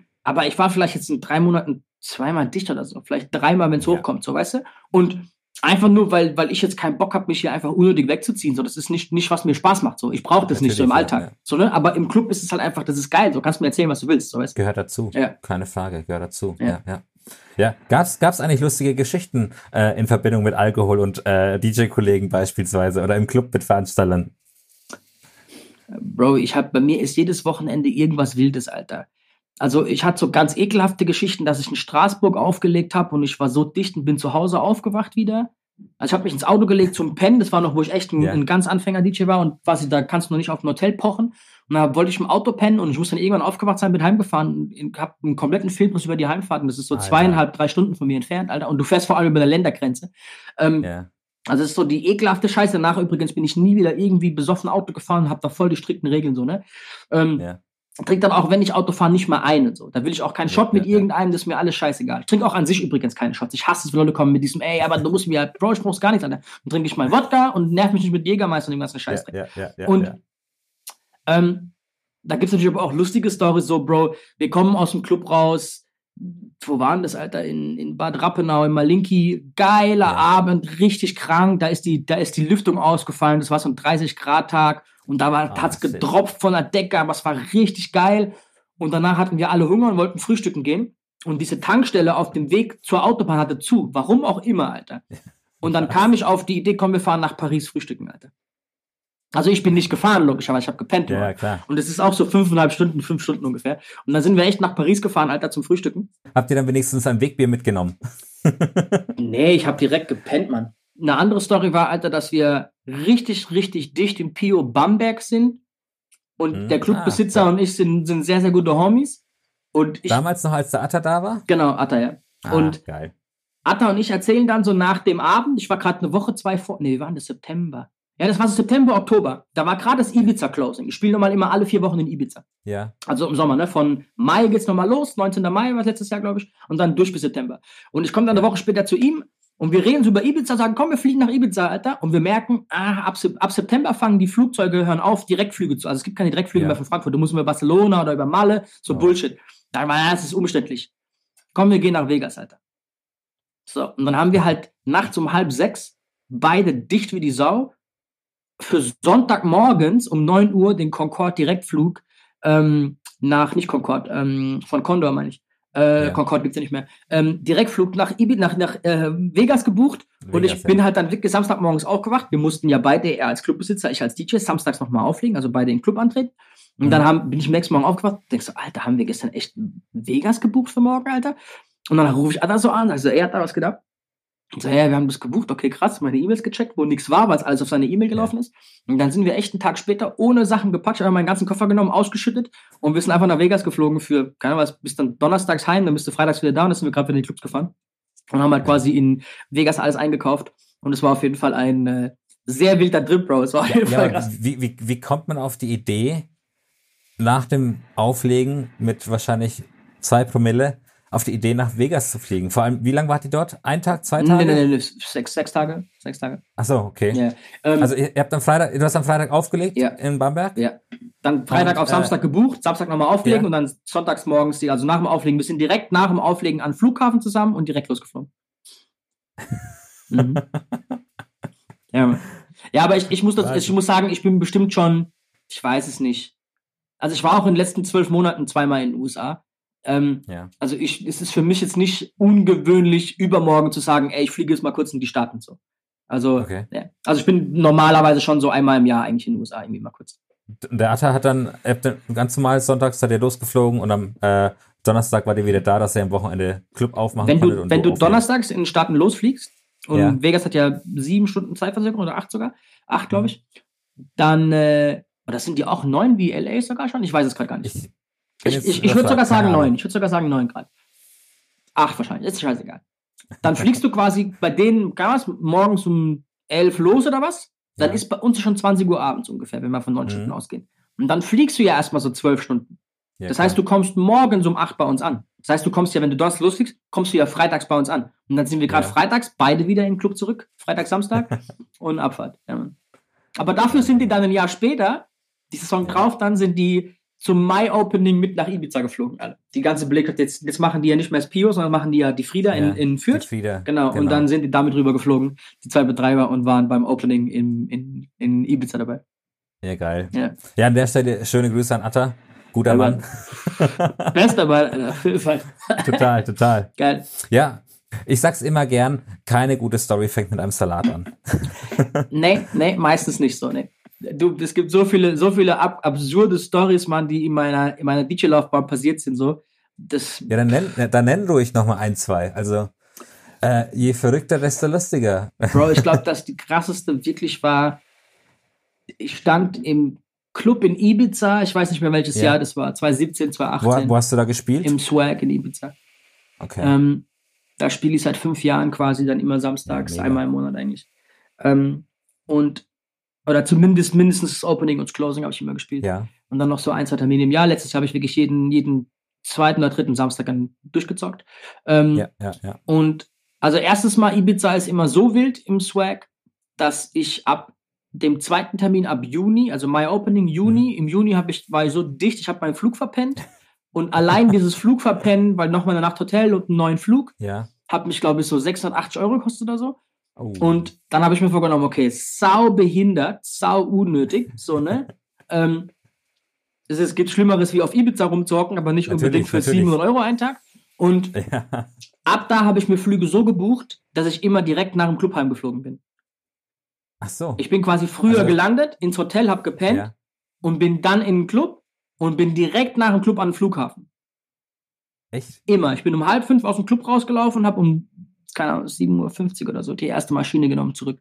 Und Bro, dann sitzt du halt zwischen Familien und allem drum und dran und Ja, so vor allem mit so einer Fahne wahrscheinlich dann. abartig, Mann. Und ich bin vor allem so, ich fliege auch im Winter nur mit Sonnenbrille immer. Ne, ich habe so mein Ja. Ritual, ich habe immer, immer Sitz, also immer Dingsplatz am, am Fenster und Fenster, setze mich da genau. rein, Sonnenbrille auf, äh, Hoodie auf, Kopfhörer rein und ich habe noch ein, kein Scheiß. Ich habe letztes Jahr bestimmt, ich weiß es nicht, 50 Flüge wird nicht reichen gehabt. Ich habe bei, glaube ich, keinem den Schatten mit, miterlebt. Bei keinem, glaube ich. Die, Also- die armen Leute, die um dich herum sitzen. Ja, du schnarchst ja nicht im Sitzen zum Glück. Oder ich hoffe es zumindest. Bro, ich hatte so eine Story. Ich Ja, das bin, weißt du doch nicht. ich bin du von- ich und- bin von New Jersey heimgeflogen, Alter. Auch letztes Jahr im August war das. Und hatte da das Krasse. Ich hock mich in den Flieger rein, Fenster sitzen, eine Dreierreihe. Setz mich Ja. da rein, typisches Ritual, Sonnenbrille, Hoodie auf und Kopfhörer Ja. rein, leg mich ans Fenster und penne ein. Ich habe quasi nicht mal gesehen, wer sich neben mich setzt. Das heißt, als diese zwei Okay. neben mich kamen, es waren Vater und ein Ja. Sohn, hab ich schon gepennt. Und ich habe dann sechseinhalb Stunden durchgepennt. Im Mhm. Flugzeug. Und ich wache nach sechseinhalb Stunden auf, so, zieh meine Sonnenbrille ab und guck mir die so Ja. an. Und die gucken mich halt so an, so wie so eine Mumie, so, weißt du, so, okay, krass, der Ja. lebt, der lebt noch, so, weißt du, was ist mit dem Typen, Alter? überlebt, ja. Was ist mit dem, Alter? Ja, aber zur Story, Alter, in Ibiza. Ich stehe in Ibiza, leg da auf und da ist das DJ-Pult, ist so, ist so Teil der VIP, sag ich mal. Du kommst quasi nur in, zum DJ-Pult, wenn du auch in der VIP bist. Und da ist alles voll mit. Securities und so. Und auch Ibiza, du kannst da mit kurzen Hosen nicht in den Club, nicht mit Badehosen, nicht in Flipflops. Ja. Auf gar keinen Fall oberkörperfrei und so ein Scheiß, ne? Da ist es direkt vorbei. So. Ja. Ey, mir tippt einer auf die Schulter beim Aufliegen, ich drehe mich rum, steht ein Typ in Badehose, in Rot, in Flipflops, oberkörperfrei. Okay, wie kam der jetzt da rein? Achtung, und hebt mir ein Messer ins Gesicht. Okay. Ich guck den an, Hast du- Alter. Ich guck den Security an. Security macht so, was ist so, so eine berühmte Handbewegung. So, ja, Ja. passt, passt. Ich denk so, Alter, Ja. what the fuck, guck den Typen wieder an. Und der war komplett zerstochen und so, Bro, zutätowiert und komplett am Arsch, Alter. Ja. Kein Witz. Ich guck den so an und der merkt so, okay, der Typ findet das gerade nicht cool, Alter. Und dann Der Typ mit Messer. Genau, und dann nimmt er so das Messer runter und zeigt mir, was er in der anderen Hand hat. Und das war so wie so ein Toppitsbeutel, so ein Gefrierbeutel, du? Ja. komplett voll mit weißem Pulver. Dann hat er mir quasi dieses Messer ins Gesicht gehoben, Ja. Das, damit ich, ob ich quasi eine Messerspitze natürlich. von ihm möchte, so. Ja, ja, Und er ja. merkt so, "Mm, okay, kam nicht cool, geht wieder kurz weg und hat so einen ganzen Ja. Tisch mit, weiß nicht, 10, 12 Frauen und zwei Jungs dabei gehabt. Der zieht mit denen hinter mich in die VIP um Mhm. und bestellt für 8700 Euro Champagner. Achtung, er kommt zu mir, lässt mir eine von diesen Flaschen bringen und ich Ja. sag zu ihm so, Bro, ich trinke kein, wie gesagt, ich trinke da kein Champagner, ich trinke nur Wodka. Und Ja, sagt zu ihm so, genau, und sagt zu ihm so, Bro, also ich wusste die 8,7, weil mir das der Veranstalter danach gesagt hat. Ja. Und sagst du, Bro, ich trinke keinen kein Champagner, so, Moe oder was auch immer es war. Dann sagt er, du, ich auch nicht. Was trinken wir dann heute? Und da war schon so vier, halb fünf oder so. Und dann hat er so eine Magnum-Flasche Belvedere bestellt, so eine 3 Liter. ja. Zwei, drei Shishas dazu. Eine Shisha allein kostet 80 Euro in dem Laden. Und dann kommen die alle, ne, wir besaufen uns volles Programm. Irgendwann ist so sechs, so halb sechs, sechs. Laden macht zu, wir laufen da raus. Und der sagt so, ja komm, Alter, kommt noch bei uns mit. Ich denke mir so, Mhm. komm, kann nur lustig werden, Abfahrt. Los geht's. Geil. Ja, vor allem mit, jemandem, der so, einen- so einen Sack mit Kokain da hat. Bro, ich wusste ja nicht, wer die Jungs sind. So. Ja. Dann kam aber zwei X6, schwarze X6, da gibt es so einen Privatparkplatz, wo eigentlich die Clubbesitzer Okay. parken.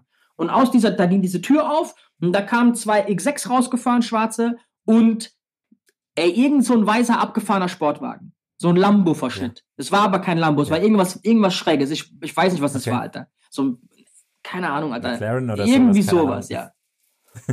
der Typ steigt in den McLaren, der mit oberkörperfrei hier, der zerstochene, mit seiner alten. Bei mir im Auto voll gequetscht mit Frauen, kein Scheiß, voll Kofferraum, alles voll mit Frauen und so ein schwarzer Bei, dir ja, ja, oder bei ihm? bei, bei uns. Ich bin in einen von den X6 Okay. rein.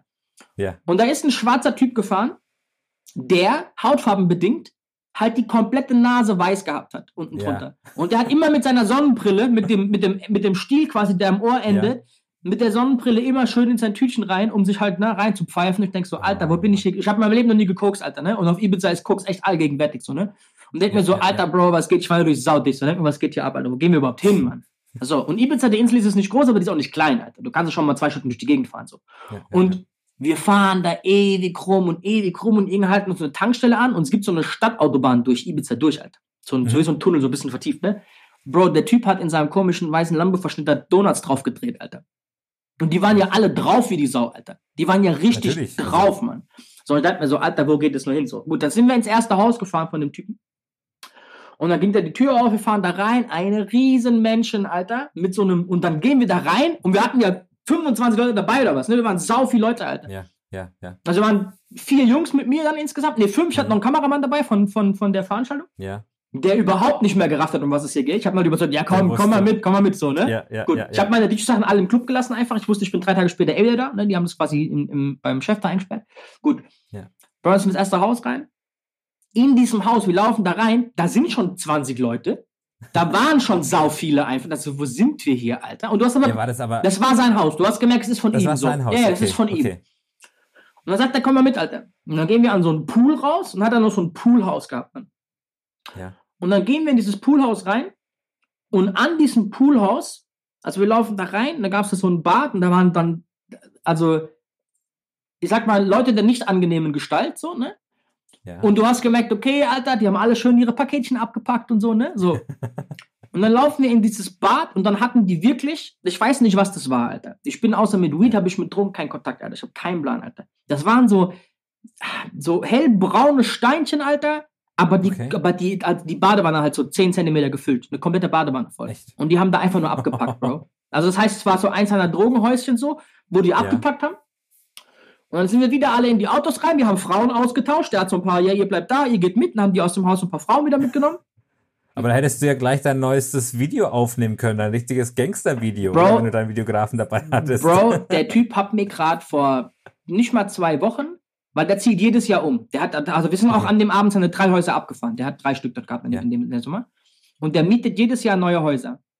Mhm. Also die, diese Story ging noch ein bisschen weiter. Wir sind von Haus zu Haus Ja. gefahren, es wird immer wilder und irgendwann sind wir in so einem, ich weiß nicht mal, was das wirklich war, Alter. Das war wirklich mit so Security Guards und mit Maschinengewehren bewacht. Ich glaube, das ist ein Edelpuff war. Ich habe keine Ahnung, Alter. Da waren einfach 200 Frauen und alles war so, Alter, Bro, wo sind wir hier? Da war es aber auch halb elf morgens. Ich habe mir dann ein Taxi Ja. genommen, Alter, und bin heimgefahren, weil es wirklich, da wurde es dann Eskalation. du Spielverderber, du. Eskalation, ja, aber achte, Bro, es gab ja noch ein zweites Haus, ging ja noch weiter, Alter. Okay. So, ne? Da haben die so ein, Bro, du kannst so Sachen eigentlich gar nicht öffentlich erzählen, so. Bro, ein Jahr später war der wieder in so einem Haus, so eine Pablo Escobar-mäßige Villa, da hat er sich einen McLaren einfliegen lassen, Alter, der Typ. Der konnte den aber nicht, also das ist so bei San, San äh, wie heißt San Antonio, das ist so die, die, die Rückseite, das sind quasi die ganzen Engländer. Und der konnte mit diesem Auto aus seinem Hof nicht rausfahren, weil das ist alles sehr felsig, die Ecke. Das war so ein Haus so voll im Fels, mit so einem Felsruntergang zum Meer und so einem Scheiß, ne? Und Okay. der konnte mit diesem Auto, das hat er angeliefert bekommen, nicht aus dem Hof rausfahren, der Trottel, Alter. so, ne? Also er hat sich ein Wenn Auto, man zu viel Geld hat, der hat sich ein Auto für sich ein Auto. 400.000 geholt und konnte nicht aus dem Hof rausfahren. Egal. Mittlerweile fährt er einen weißen Rolls-Royce Raid und hat ein Ja. neues Haus mit so einem Infinity Pool, mit so einem Meerblick und so. Ich kann dir nachher mal Ja. die Fotos rüber schicken. Der hat mir die gerade geschickt, weil er, der ist auch ein Homie von Jermaine Dupri so. Und die hatten Ja. letzte, letzte Woche, vorletzte Woche hatten die eine Studio-Session in Ibiza, ob ich nach Ibiza gefahren kommen möchte. Man könnte per Fähre rüber, ob ich nicht kommen möchte. Ja. Und ich mir dachte so, Bro, nee, ich bin mir auch nicht so sicher, ob ich darauf Bock hab, so. Ey, komm, Aber- das, das wäre doch mal wieder Action nach so langer Zeit. aber ich schicke dir die Fotos später durch, Bro. Also ich bin mit Sehr dem jetzt noch in Kontakt so. Ähm, ich habe dem auch mal, als er in, in Frankfurt war, über ein paar Frankfurter Kontakte von mir dann ähm, sein äh, Pülferchen besorgen lassen, so, ähm, damit er zufrieden ist. Ich war an dem Wochenende leider nicht in Deutschland. Da hätte ich ihn getroffen, bestimmt. Er ist auf jeden Fall ein lustiger Zeitgenosse. Auch alle Sprachnachrichten von dem fangen mit an. So, ne? Das ist wirklich das so, okay, andere Welt. Und es ist nicht unbedingt jemand, mit dem ich jeden Tag rumhängen muss, so, aber es ist auf jeden Fall ein lustiger Kontakt aus Ibiza. Also es scheint so einer von den Drogentypen halt aus Ibiza zu sein. Keine Ahnung. Alter. ja, ja, ja. Und äh, ja, die leben da halt einen anderen Lifestyle, Alter. Also ist auf jeden Fall ein kranker Scheißdreck, aber ich glaube, dass es auch ohne Scheiß einer der Punkte ist, warum ich viel gebucht bin da drüben, weil ich halt zwei, drei von diesen Idioten kenne aus Ibiza, Ja, die ja, dann halt ja. kommen und wenn die kommen, Bro, ist Dann denen halt auch, ist denen halt auch 10.000 Euro scheißegal. Und damit hast du dich halt dann, weißt du, mal für die Saison bezahlt selbst und du brauchst nur einen Glückstreffer mit denen zu haben und dann ist der Clubbesitzer happy und, und Abfahrt, weißt du? ja, vor allem, da kann man auch in Badehose und Badeschlappen, kann man da antanzen. Bro, die kommen, ich, Achtung, ich habe das ja dann mitbekommen, weil ich habe ja dann äh, quasi noch ein paar Mal gespielt, wo die auch immer kamen so. Ja. Bro, erstmal waren das immer andere Frauen, die haben einfach immer so 10, 20 Frauen, die sich einfliegen lassen. Die suchen auf Instagram, wer ist cool, ey, hast du Bock zu kommen, wir zahlen dir alles, okay, gut, komm rüber. So, Ja. ne, so läuft es. Und dann hatten die halt kunterbunt gemischt, Alter, einer aus Ghana, einer aus Holland, einer aus Frankreich. Bro, es war bekloppt, Alter. Und die ganzen, die ganzen Typen, die quasi für den die Laufburschen machen, so Drogenverkäufer, sind alles so Ja. Typen, die aus England äh, quasi abgereist Mhm. sind. Also äh, Ibiza ist sehr, sehr krass mit Engländern, Alter. Und Mhm. also gerade in San Antonio sind das ist so voll die Macht, da ist alles nur Englisch, also britisch. Und das sind alles so Typen, die vor irgendwelchen Klagen wegrennen, also vor Gerichtsterminen. Echt? Ja, ist kein Scheiß. Und das ist quasi so ein, Auf so ein Sammelbecken, das ist kein Scheiß, Alter. Ibiza ist ein Sammelbecken für asoziale Das sind aber alles coole Jungs trotzdem, aber es hat so Ich, ich war Kleinkriminelle. leider noch nie auf Ibiza, Echt? leider. Ehrlich, Alter. Leider. Bro. Verrückt, oder? Also ich als alter Hausfanatiker müsste eigentlich da mal hin. Ja, Ushuaia musst du dir angucken, Alter. Ja. Ushuaia musst du dir Ja, vor allem, vor allem, vor allem ich, ich, ich frage mich generell, wie geht es eigentlich, dass äh, äh, auf Ibiza Hip-Hop gespielt wird? Weil für mich ist es so eine. Bro, das so erste eine Jahr haben die uns Hausinsel. ausgelacht, Mann. Die haben uns vor fünf, sechs Jahren haben die uns ausgelacht. Als wir im, Achtung, Swag war ein Club, den haben die versucht. Das erste Jahr mit Hip-Hop lief gar nicht. Ja. Im zweiten Jahr kam dann ein Veranstalter aus Heilbronn, die die Eier hatten, zu sagen, wir machen jeden Mittwoch und Samstag. Und die haben da über Ja. zwei, drei, über zwei Saisons so viel Geld verschissen, aber so viel, dass die das dritte Jahr wieder hin mussten, nur um zu versuchen, das Geld zurückzubekommen. Ja. Und die haben es hin, hinbekommen. Und jetzt ist Swag der Laden für Hip-Hop. Mittlerweile ist auf Ibiza so krass, dass es, glaube ich, außer Amnesia gibt es keinen Laden auf Ja. Ibiza, der nicht Hip-Hop spielt. Also im, der Sonntag im, im Ushuaia mittlerweile ist Reggaeton. Ushuaia? Ist Reggaeton. Okay. Da sind die durchgedreht. Im High ist Ja. jeden Montag. Im Privilege ist jeden Mittwoch.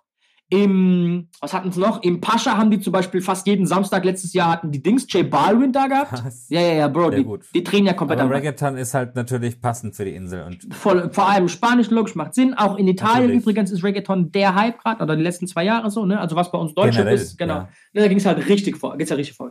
Und Bro, die hatten da auch jeden von Bad Bunny über Daddy Yankee, Ja, da ist ja, ja, auch jeder so, ne? Und deswegen, also Hip-Hop ist da drüben mittlerweile undeniable. Und du musst dir vorstellen, als ich das erste Mal drüben war, so 2015 war das, glaube ich, ähm, 2014? Ich weiß es gar nicht mehr, ist ja egal. Mhm.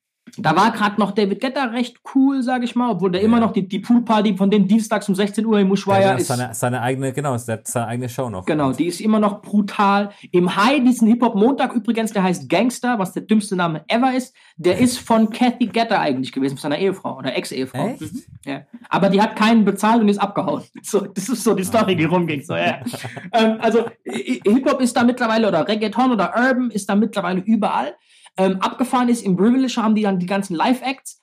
Und Privilege ist ja auch riesig, Alter. Total, Ähm, total, ja. Aber da haben die das so gemacht, da haben die einfach krass so Tech House und Haus und so gespielt, Ja, bis um zwei, halb drei, dann kommt ein Reggaeton-Act und danach kommt wieder Tech House. Also so ganz abgefahren so.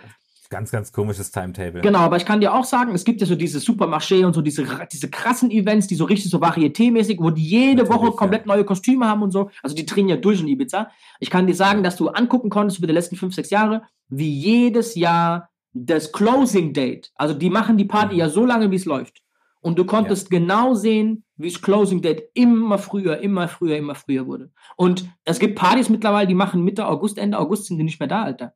So, weil, weil sie nicht mehr, weil sie nicht mehr rentieren, so. Klar, weil die brauchen halt mal 5000 Leute, die 100 Euro Eintritt bezahlen, so. Und Das ist halt das. im Swag letztes Jahr, die Closing Party war Mitte September, Alter.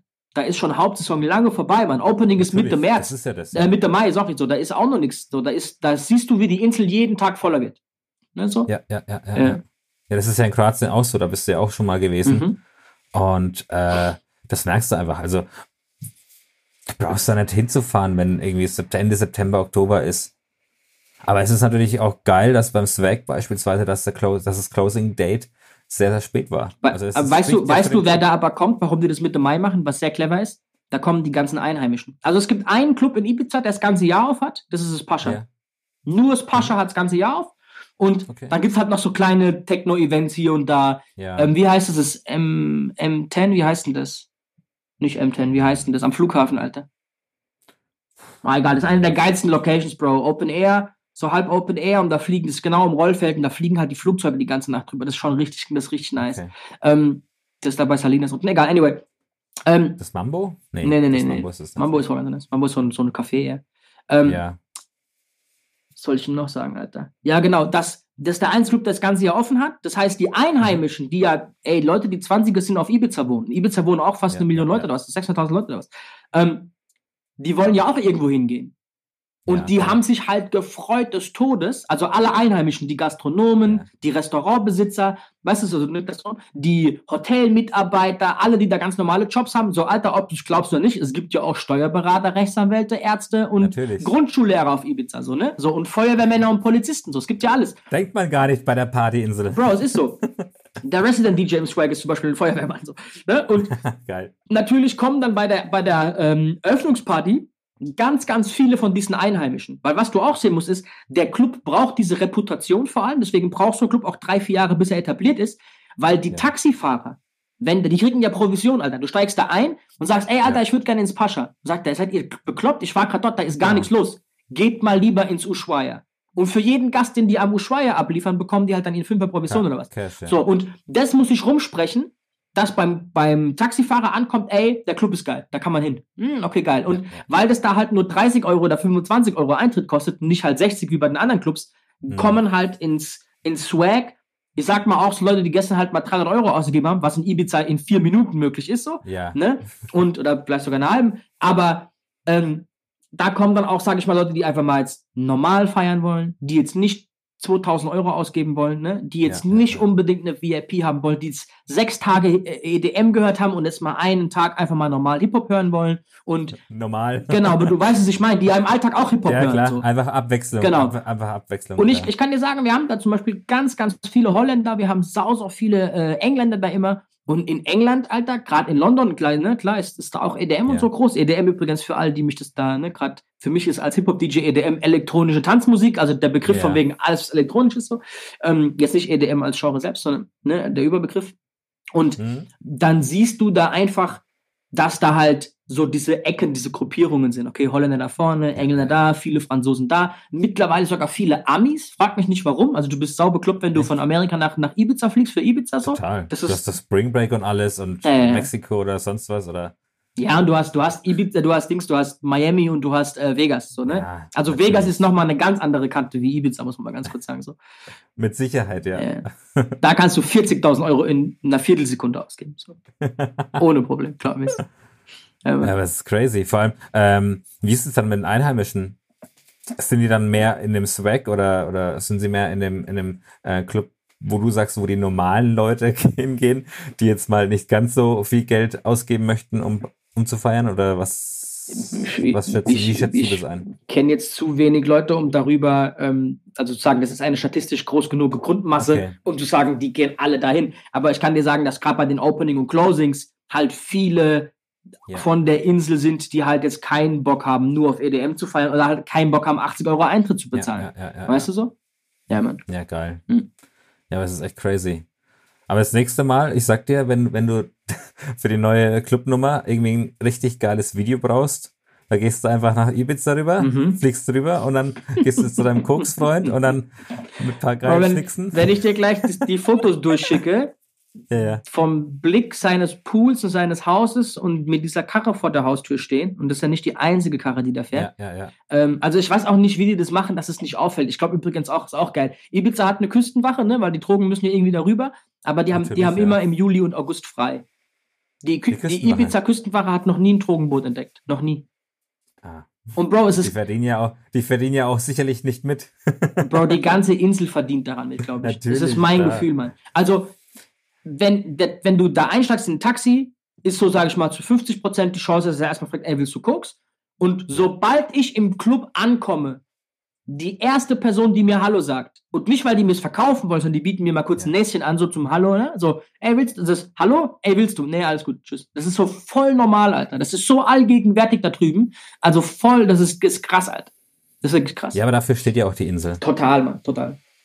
Also ich glaube, es, ich glaube, es war damals sogar noch schlimmer. Ich glaube, es war in den Peakzeiten noch wesentlich schlimmer.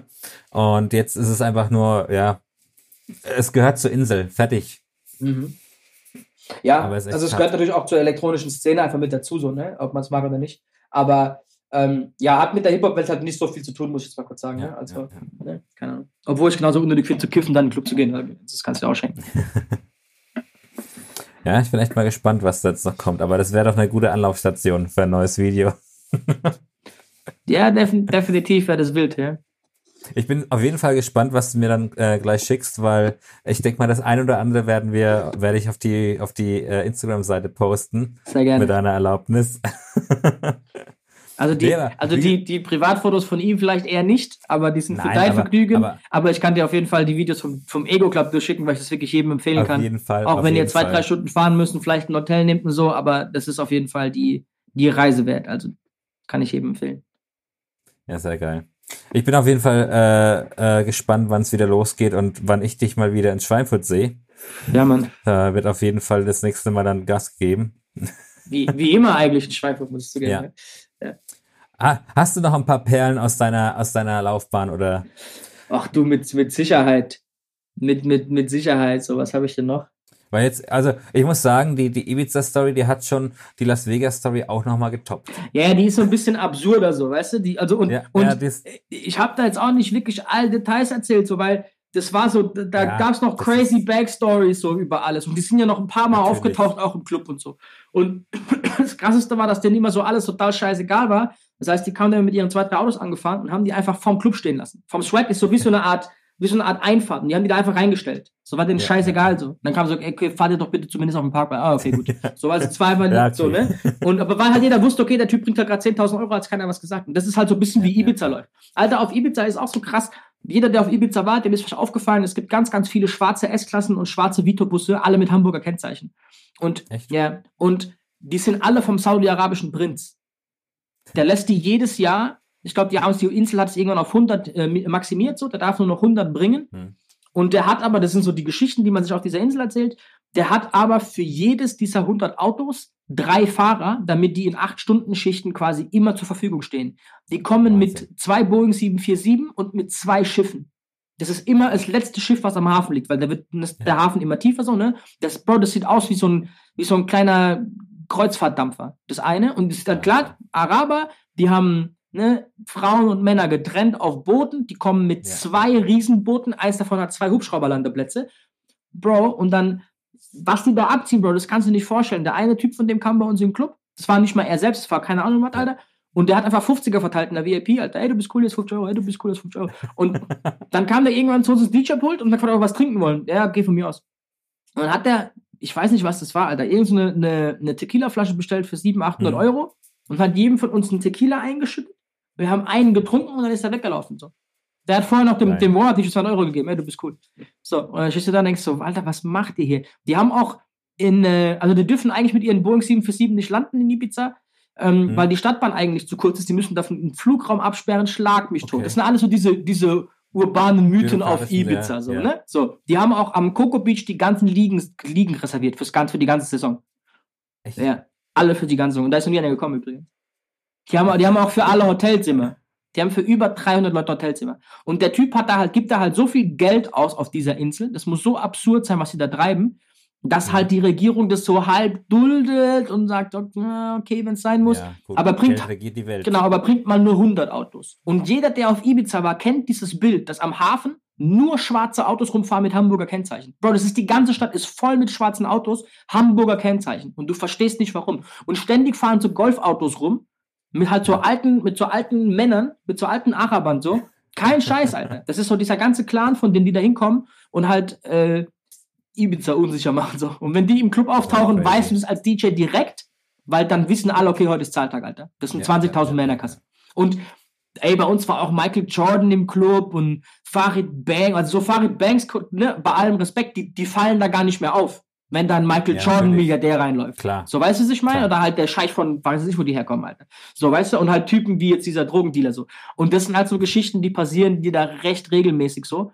Ähm, ja, aber Bro, das ist so, das ist so Großstadtding, Alter. Ich hatte in London ähnliche Geschichten, Alter, wo Leute auftauchen, die dann, weißt du, wo halt dann, äh, der halt so macht, wie wenn er ein ganz normaler Kerl wäre und der hockt halt dann mit fünf Ja. Fußballspielern und ich kenne keine Fußballspieler so und das sind alles so, es gibt in London so einen, so einen Club, der heißt Tape, ist einer von denen Mhm. Innenstadtclubs so für Hip-Hop und der Club hat nochmal einen versteckten Club. Das heißt Little, Echt? Little Tape, ja. Geil. Das ist quasi nur für Members. Da musst du, glaube ich, eins, zwei im Jahr zahlen, Pfund, um da rein Mhm. zu dürfen als Mann. Hübsche Frauen für umsonst. Und also die holen die dann, Klar. holen dann rein. In diesem Studio, äh, in diesem, in diesem kleinen Club, Mhm. da haben die zum Beispiel so den englischen Weltmeister für Cocktails und so ein Kram. Weißt du, mit Flaschen rumschmeißt und so. Ah. Und hat immer irgendeinen krassen DJ, der aber mit dem, mit dem draußen auflegen nichts zu tun hat. So. Und Mhm. Mhm. da kommst du halt rein und da ist dann, was weiß ich, Gott und die Welt. So, weißt du, jemand, der halt gerade wichtig ja, ist. So. Die, die Celebrities. Richtig. Diddy hat das seinen Geburtstag gefeiert vor zwei Jahren zum Beispiel. Ja. In diesem Hidden Club, Little Tape, ist ein Tonstudio drin. Da ist ein. Tonstudio. Ja. Echt? Ein richtiges Recording-Studio. In diesem Studio haben die Rihanna Work aufgenommen mit Drake. Aber nicht während des Betriebs, oder? Du hörst, Bro, du hörst da nichts. Echt? Du hörst da nichts. So Und du kannst, währenddem du im Club stehst, im Hidden, im, also im Hidden Club, kannst du in Mhm. dieses Tonstudio reingucken. Wahnsinn. Das ist, abgefahrener Scheiß. Und da kommt ein Typ zu mir und sagt, ey, du bist doch DJ Rapture. Und ich denke so, Alter, zur Hölle, Alter, was, was du denn, Alter? und dann erzählt er mir, ja, bla, bla, bla, Shake it, hier und da, okay, krass, cool, okay, freut mich, wer bist du? Schüttelt ihm die Hand, stellt mir seinen, seinen News davor, ich kenne die alle nicht.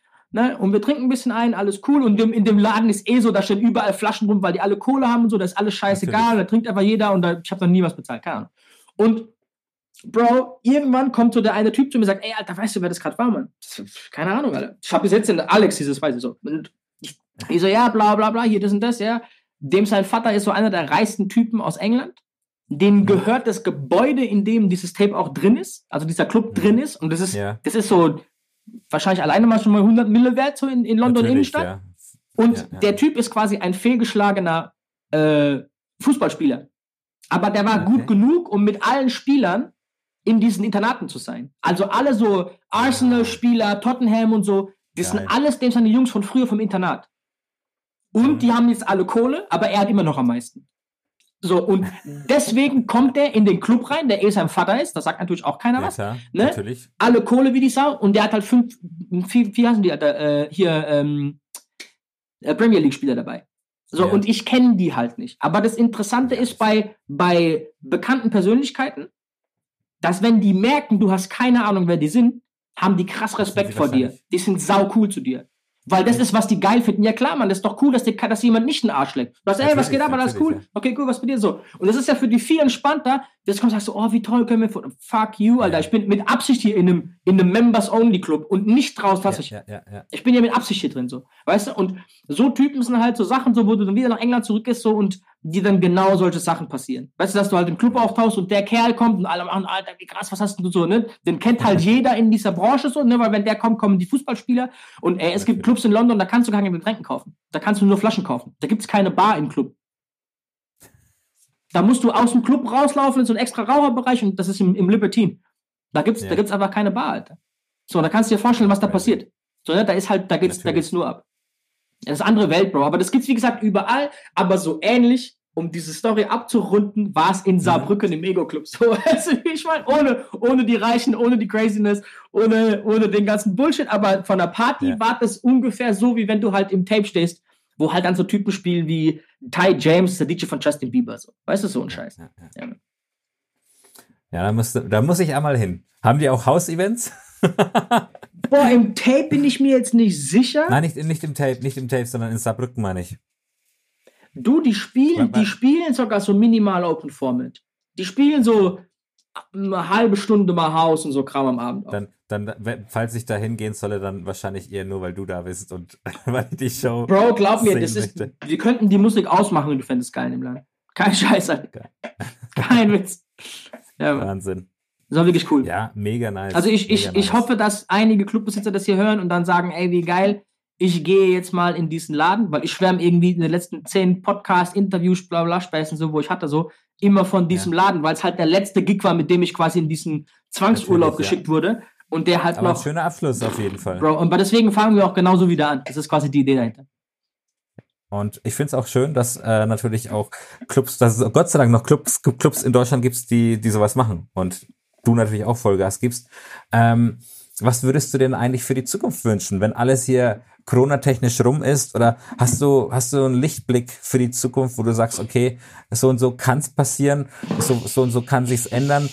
Oder sagst du, puh, du bist noch total überfragt, du weißt nicht, wie es nach Corona ausschauen wird. Also, wenn ich jetzt irgendwas erzähle, was ich mir wünsche, ist es mein persönlicher Wunsch und keine Vorhersage. Ja. Ne? Ich bin nicht das Orakel so, wo jetzt sagt, ey, du, so, so sieht das Ende von Corona für die Clubs aus. Aber, aber wie, wie, wie würdest du dir denn gern ähm, die, die, die Szene nach Corona wünschen oder was? was Bro, mein, du, was mein passiert? am allergeilsten Fan ist, wenn junge Leute, 18 bis 25, hm nach der Corona-Zeit, was vielleicht in so einem halben, dreiviertel Jahr mit den ganzen Clubs wieder losgehen kann, regulär, ja, hoffentlich, ja. dass die eine andere Wertschätzung haben für Nachtleben wieder.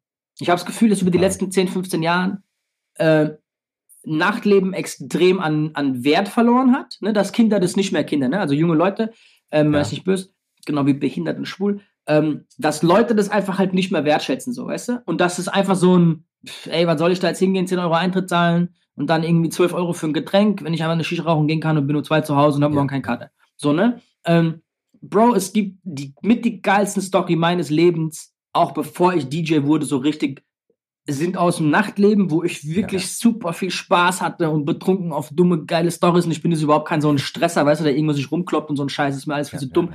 Und ich habe da immer die geilsten Stories erlebt, so. Und die würde ich echt nicht missen wollen, so. Und ich habe das Gefühl, dass mittlerweile die Kids gar nicht mehr so viel Musikinteresse haben. Ich glaube, dass es da anfängt. Und dass die deswegen, ähm, denen ist es scheißegal, ob die jetzt auf so ein Hausevent im Law Family Park gehen oder in Ibiza aufs, in Ushuaia reinlaufen oder halt dann zu uns in Swag und, und dann da halt auf eine Hip-Hop-Party Gas geben. Ist denen scheißegal, Hauptsache es ist irgendwie cool und es sieht auf Instagram geil aus.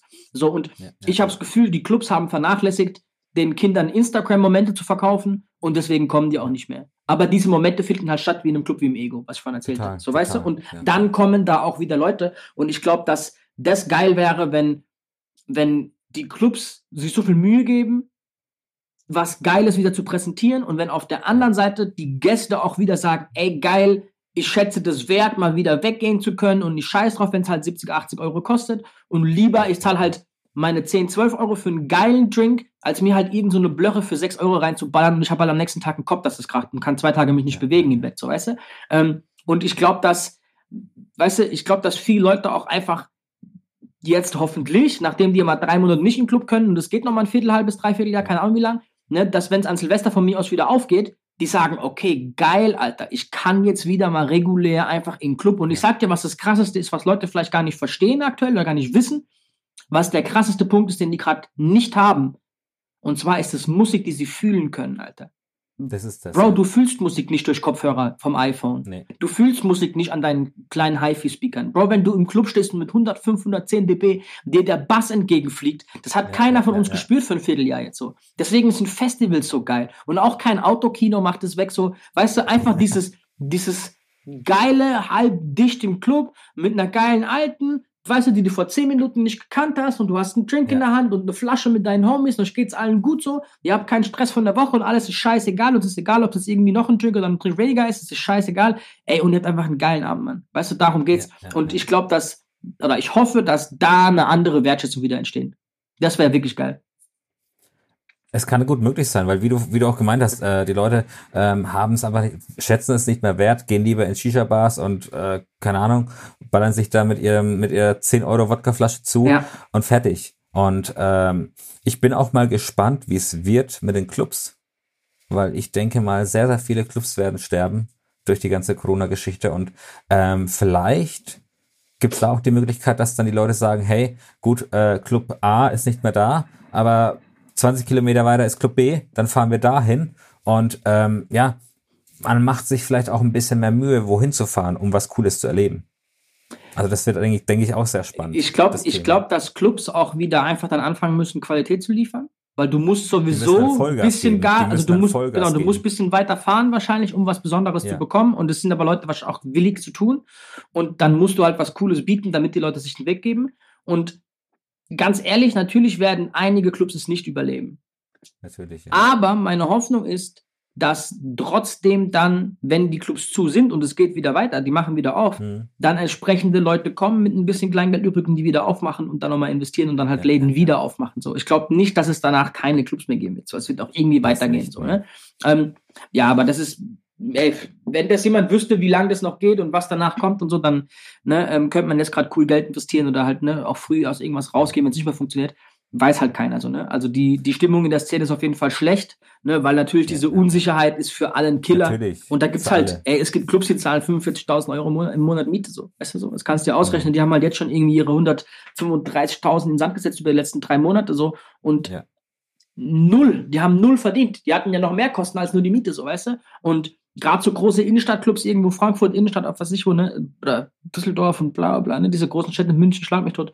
Bro, ich will nicht wissen, ob, ob, wie viel Geld die Rücklage haben, um, weil wer hat denn mal eine Viertelmillion dumm rumliegen, um zu sagen, ja, du, nur scheiß drauf. Das ist halt das, ja. ja so. Das ist halt das, ja. ja. ja, ja. wir hoffen auf jeden Fall das Beste. Ich glaube, du bist genauso heiß wie ich, mal wieder an den Decks zu spielen und Vollgas zu geben. Also, Hast du ja schon öfters auch in den Stories erwähnt, dass du, dass du sogar vom Auflegen träumst. Ja, Mann.